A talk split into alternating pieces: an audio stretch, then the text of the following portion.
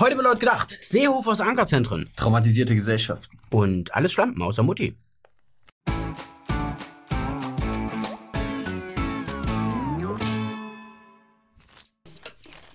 Die Ereignisse von Elwangen sorgen noch immer für Diskussionsstoff. Vergangene Woche haben die Bewohner einer Asylunterkunft die Abschiebung eines Togolesen erfolgreich verhindert. Als der Mann bereits im Polizeiwagen saß, versammelten sich ca. 150 Flüchtlinge rings um diesen Wagen, beschädigten ihn und stellten ein Ultimatum. Der Mann sei freizulassen, sonst würden sie eingreifen.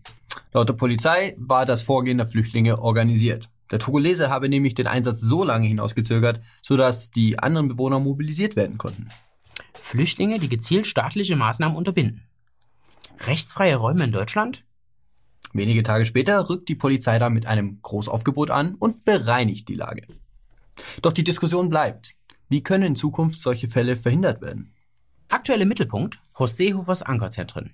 Anker steht für Ankunft, Entscheidung, Rückführung.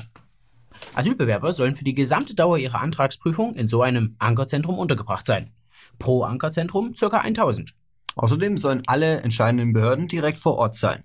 Ausländerbehörde, Bundesamt für Migration, Dolmetscher, Ärzte und Richter. Bereits Ende August sollen die ersten Pilotprojekte eröffnet werden. Schnelle und konsequente Abschiebungen sind das erklärte Ziel. Laut Seehofer sind solche Einrichtungen auch viel humaner, da Asylverfahren viel schneller durchgeführt werden können und der entsprechende Status vom Flüchtling damit viel schneller bekannt ist. 77 Prozent der Bundesbürger sind für solche Einrichtungen. Und selbst Anhänger der SPD und der Linken sprechen sich mehrheitlich auch dafür aus. Allerdings gibt es nach wie vor Kritik und Schwierigkeiten, was die Umsetzung betrifft.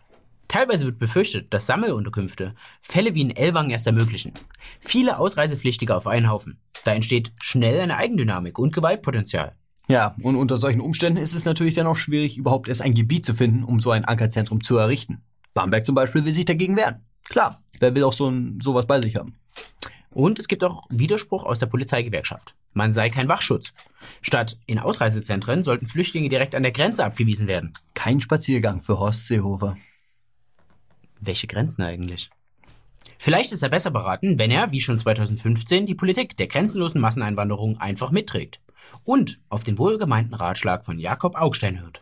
Der plädiert nämlich für einen notwendigen Realismus und sagt Folgendes. Bereits jetzt gibt es 10.000 Ausreisepflichtige, die nicht abgeschoben sind. Also Zehntausende Fälle, in denen das Recht nicht durchgesetzt wird. Wie soll es dann erst aussehen, wenn der Krieg in Syrien vorbei ist und noch mehr zurück müssten? Ein Recht, das nicht durchsetzbar ist, verliere seine Legitimität, meint Augstein. Es sei Zeit, dass aus der Willkommenskultur von 2015 eine Bleibekultur wird. Es gäbe doch eh schon so viele Ausländer in Deutschland, die irgendwann mal wieder hätten nach Hause gehen sollen. Wer hier ist, solle hier bleiben dürfen. Oder anders gesagt, Die Ära der Menschen ist vorüber. Die Zeit der Orks ist gekommen. Letzte Woche fand die Republika statt. Die Republika ist die größte Konferenz zu den Themen Internet und digitale Gesellschaft in Europa. Diese gibt es seit über zehn Jahren und die Themen reichen von künstlicher Intelligenz über Blockchains bis hin zu Privatsphäre und Datenschutz. Stargast dieses Jahr war der amerikanische Whistleblower Chelsea Manning. Für den eigentlichen Skandal auf der Messe sorgte aber was ganz anderes.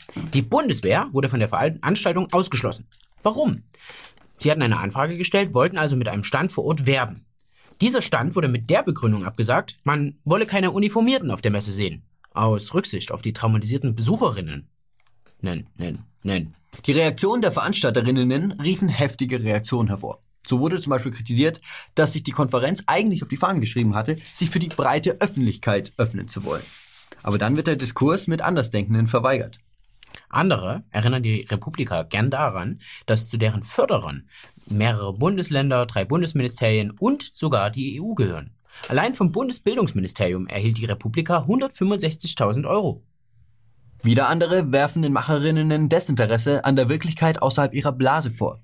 Eine Welt, in der bürgerliche Freiheiten auch im Netz im Zweifel militärisch erkämpft und abgesichert werden müssten. Da stellt sich doch die Frage, sieht so eine Veranstaltung für die breite Öffentlichkeit aus? Oder ist es vielmehr ein SPD-Parteitag? Auf den ersten Blick deutet alles auf eine solide linke Veranstaltung hin, mit allem, was dazugehört. Bereits in der Eröffnungsrede wird auf den dezidiert pazifistischen Charakter hingewiesen. Und vergifteten Ideologien werde man keine Bühne bieten. Das ist klar. Die Frauenquote bei den Sprecherinnen liegt bei 48 Prozent. Allgemein gibt es eine ganze Menge Vorträge zu feministischen Themen. Auf dem Privilege Walk kann man seine Privilegien checken. Und es wird über die neue Rechte berichtet. Wohlgemerkt, wird über jemanden gesprochen und nicht mit jemandem. Alle anderen Meinungen könnten schließlich den Besucherinnen schaden. Aber wie sich diese traumatisierten Menschen die Gesellschaft vorstellen, in der sie gut und gerne leben, das erzählt uns einer von ihnen. Und weil wir auf einer Digitalkonferenz ja irgendwie doch sind, habe ich das WLAN hinzugefügt. Keiner soll sich ausgeschlossen fühlen, denn bei diesem Bild sind Männer natürlich mit gemeint.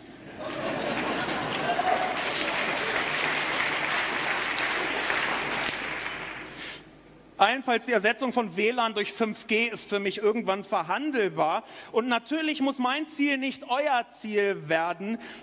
Aber das ist meine persönliche Perspektive auf das, was eine liberale Demokratie leisten muss.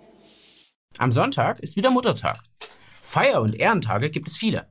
Aber der Muttertag ist dann doch ein ganz besonderer Ehrentag. Viel zu selten wird die Arbeit von Müttern gewürdigt, aber wenigstens an diesem einen Tag stehen sie im Mittelpunkt. Dafür basteln die Kinder dann im Kindergarten Geschenke und die Älteren bringen der Mami mal ein Frühstück ans Bett. Familie, Kinder, Harmonie und eine heile Welt. Aber schon tauchen die ersten Gewitterwolken am Horizont auf. Der Muttertag sei diskriminierend.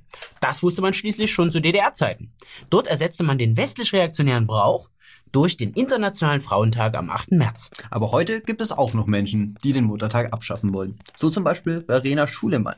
Sie hält den Muttertag für eine bloße Retro-Veranstaltung. Frauen sollen sich lieber selbst verwirklichen. Es gab sie schon immer und wird sie vermutlich auch immer geben. Die Unzufriedenen. Die sind unzufrieden mit sich und der Welt. Und die Schuld daran haben natürlich alle anderen, nämlich die, die ihr Glück gefunden haben. Aber wir, wir bieten diesen Hasstrollen die Stirn. Immer freundlich und verständnisvoll, zugeneigt und vernünftig. Aber nicht nur an diesem Tag, sondern 365 Tage im Jahr. Schreibt uns in die Kommentare, was ihr euren Mamis zum Muttertag schenkt. Und sag mal, hast du eigentlich schon was? Ich, ich bin ein Geschenk. Ich habe ein Bügeleisen.